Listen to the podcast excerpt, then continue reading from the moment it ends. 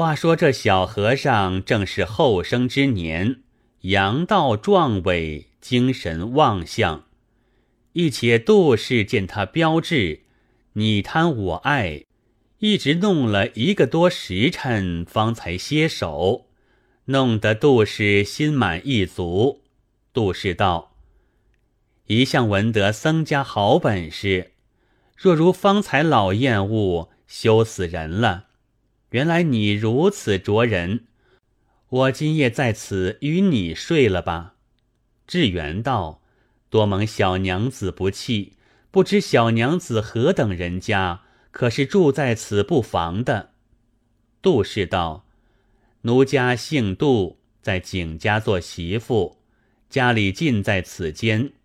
只因前日与丈夫有两句说话，跑到娘家这几日，方才独自个儿回转家去，遇着雨走进来避，撞着你这冤家的。”我家未知道我回，我娘家又不打召会，便私下住在此两日，无人知觉。智圆道：“如此却侥幸，且图与娘子做个通宵之乐。只是师傅要一床。”杜氏道：“我不要这老厌恶来。”智圆道：“一家是他做主，许却不得他。”将就打发他罢了。杜氏道：“羞人哒哒的，怎好三人在一块做事？”智圆道：“老和尚是个骚头，本事不济，南北齐来，或是你，或是我，做一遭不着，结识了他，他就没用了。我与你自在快活，不要管他。”两人说得着，只管说了去。怎当的老和尚站在门外，听见床响了半日，已自恨着自己特快，不曾插得十分去，倒让他们自意去了，好些妒忌。等得不耐烦，再不出来，忍不住开房进去，只见两个紧紧搂抱，舌头还在口里，老和尚便有些怒意。暗想到，方才待我怎肯如此亲热？就不觉拈酸起来，嚷道：“得了些滋味，也该商量个长便。青天白日，没脸没齿的，只顾关着门睡什么？”智圆见师傅发话，笑道：“好叫师傅得知这滋味长嘞。”老和尚道：“怎见得？”智圆道：“那娘子今晚不去了。”老和尚放下笑脸道：“我们也不肯放他就去。”智圆道：“我们强主张不放，须防干系。而今是这娘子自家主意，说到可以住得的，我们就放心的下了。”老和尚道：“这小娘子何宅？”智远把方才杜氏的言语述了一遍，老和尚大喜，即整夜饭摆在房中，三人共桌而食。杜氏不十分吃酒，老和尚劝他，只是推故。智远真来，却又吃了，作见眉来眼去，宇智圆甚是肉麻。老和尚硬挨光。说得句把风话，没着没落的，冷淡的当不得。老和尚也有些看得出，却如狗舔热煎盘，恋着不放。夜饭撤去，毕竟赖着三人一床睡了。到得床里，杜氏与小和尚先自搂得紧紧的，不管那老和尚。老和尚刚是日里弄得过，那话软啷当，也没力量再举，意思便等他们弄一伙看看，发了自己的性再处。果然，他两个叽叽咯咯弄将起来，急得老和尚在旁边东呜一口，西咂一口，左勾一勾，右抱一抱。一手捏着自己的阳物磨弄，又将手去摸他两个斗损处，觉得有些兴动了，就要推开了小和尚自家上场。那小和尚正在兴头上，哪里肯放？杜氏又双手抱住，推不开来。小和尚叫道：“师傅，我住不得手了，你十分高兴。”倒在我背后做个天机自动吧。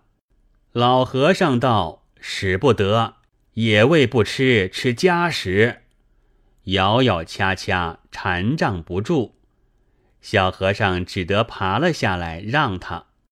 杜氏心下好些不像意，哪有好戏待他？那老和尚是急坏了的，忍不住一泻如注。早已气喘声嘶，不记事了。杜氏冷笑道：“何苦呢？”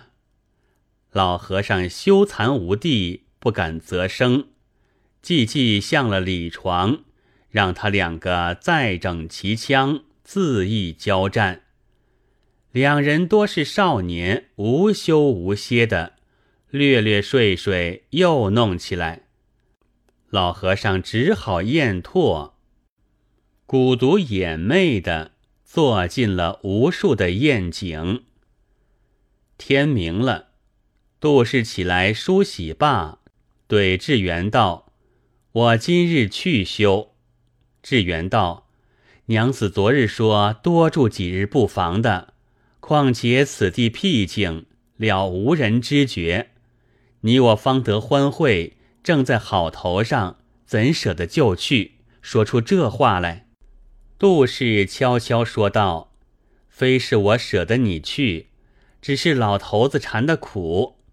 你若要我住在此，我须与你两个自作一床睡，离了他才使得。”志远道：“我师傅怎么肯？”杜氏道：“若不肯时，我也不住在此。”志远没奈何，只得走去对师傅说道：“那杜娘子要去，怎么好？”老和尚道：“我看他和你好得紧，如何要去？”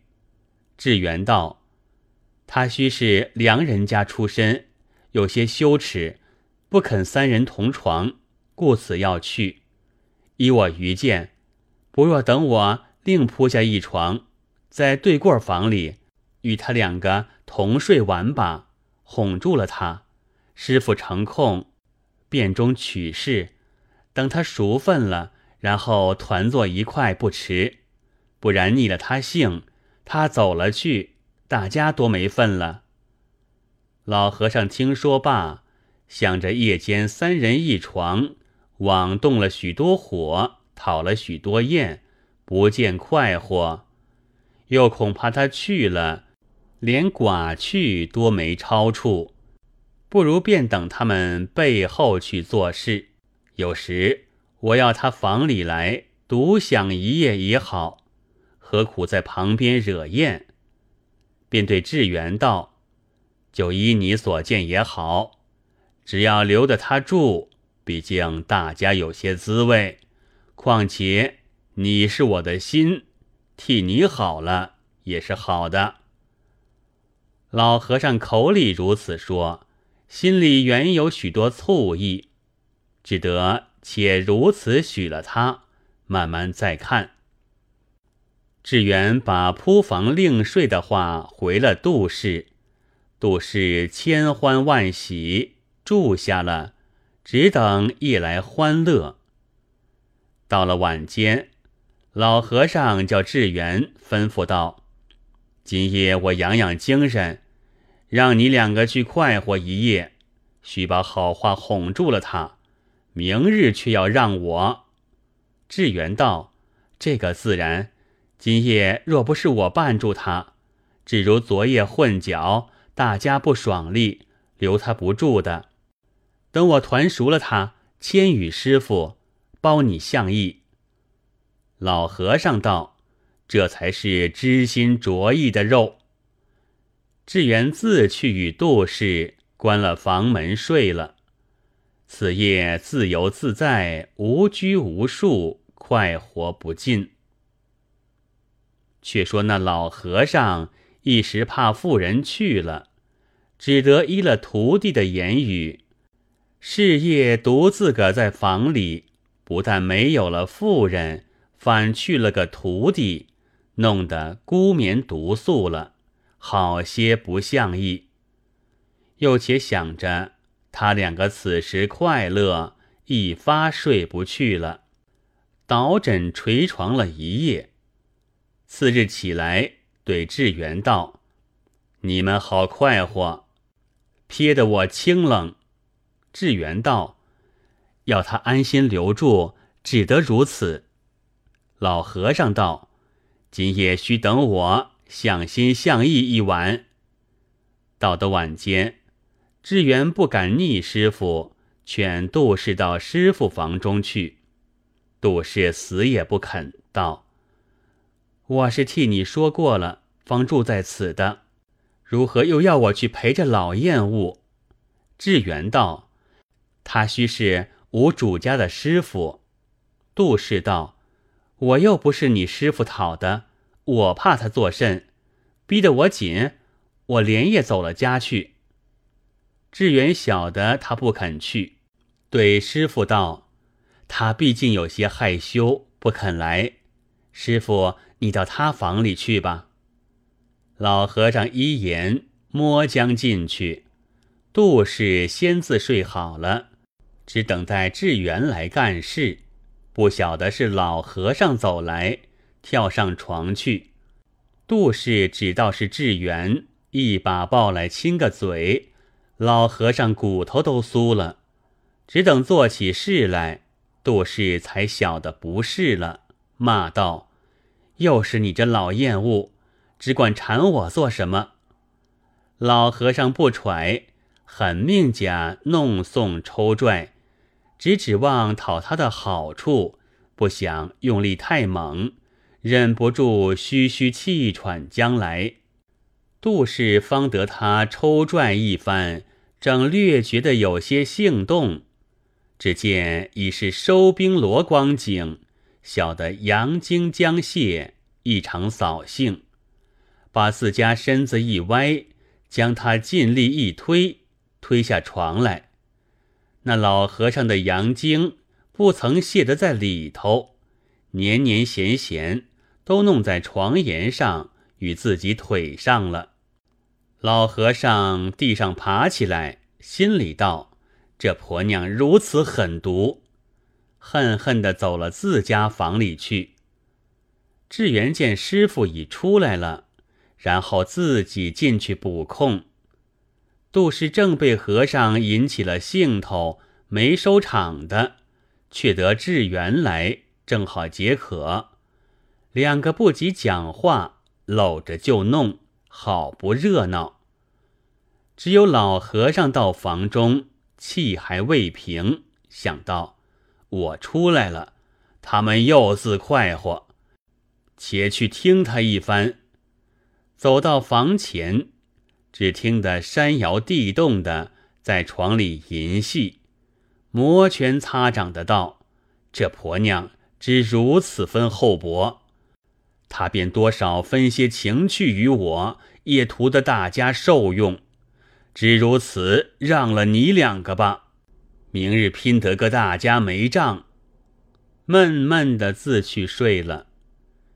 一觉睡到天明起来，觉得阳物经中有些作痒，又有些梗痛，走去撒尿，点点滴滴的。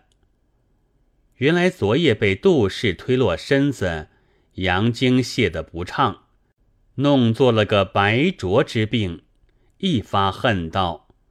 受这歹婆娘这样累，及至杜氏起来了，老和尚还皮着脸撩拨他几句，杜氏一句话也不来招揽，老大没去，又见他与智元交头接耳，嘻嘻哈哈，心怀愤毒。到的夜来，智元对杜氏道：“省得老和尚又来歪丝缠。”等我先去弄倒了他。杜氏道：“你快去，我睡着等你。”志远走到老和尚房中，装出平日的媚态，说道：“我两夜抛撇了师傅，心里过意不去，今夜同你睡休。”老和尚道：“现放着慈儿在家里，却寻家常饭吃。你好好去叫他来相伴我一夜。”志远道：“我叫他不肯来，除非师傅自去求他。”老和尚发恨道：“我今夜不怕他不来。”拿了一把厨刀，走进杜氏房来，道：“看他若再不知好歹，我结果了他。”杜氏见志远去了好一会儿，一定把师傅安顿过，听得床前脚步响，直到他来了，口里叫道：“我的哥，快来关门吧。”我只怕老厌恶又来缠。老和尚听得明白，真个怒从心上起，恶向胆边生，厉声道：“老厌恶今夜偏要你去睡一觉。”就把一只手去床上拖他下来。杜氏见他来得很，便道：“怎的如此用强？我偏不随你去。”吊住床棱，狠命争住。老和尚力拖不休，杜氏喊道：“杀了我，我也不去。”老和尚大怒道：“真个不去，吃我一刀，大家没得弄。”按住脖子一勒。老和尚是姓发的人，使得力重，早把咽喉勒断。杜氏跳的两跳，以此呜呼了。志远自师傅出了房门，且眠在床里等师傅消息。只听得对过房里叫喊罢，就噼噗的响，心里疑心，跑出看时，正撞着老和尚拿了把刀，房里出来，看见志远，便道：“那鸟婆娘可恨，我已杀了。”志远吃了一惊，道：“师傅当真做出来？”老和尚道：“不当真，只让你快活。”志远一个火，进房一看，只得叫火道：“师傅只如此下的手。”老和尚道：“那鸟婆娘嫌我，我一时性发了，你不要怪我。而今事已如此，不必迟疑，且并叠过了，明日另弄个好的来。”与你快活便是。志远苦在肚里说不出，只得随了老和尚，拿着敲诀，背到后园中埋下了。志远暗地垂泪道：“早知这等，便放他回去了也罢，只嫩地害了他性命。”老和尚又怕志远烦恼，月月的撺哄他欢喜。瞒得水泄不通，只有小沙弥怪道不见了这妇人，却是娃子家不来根究，以此无人知道，不提。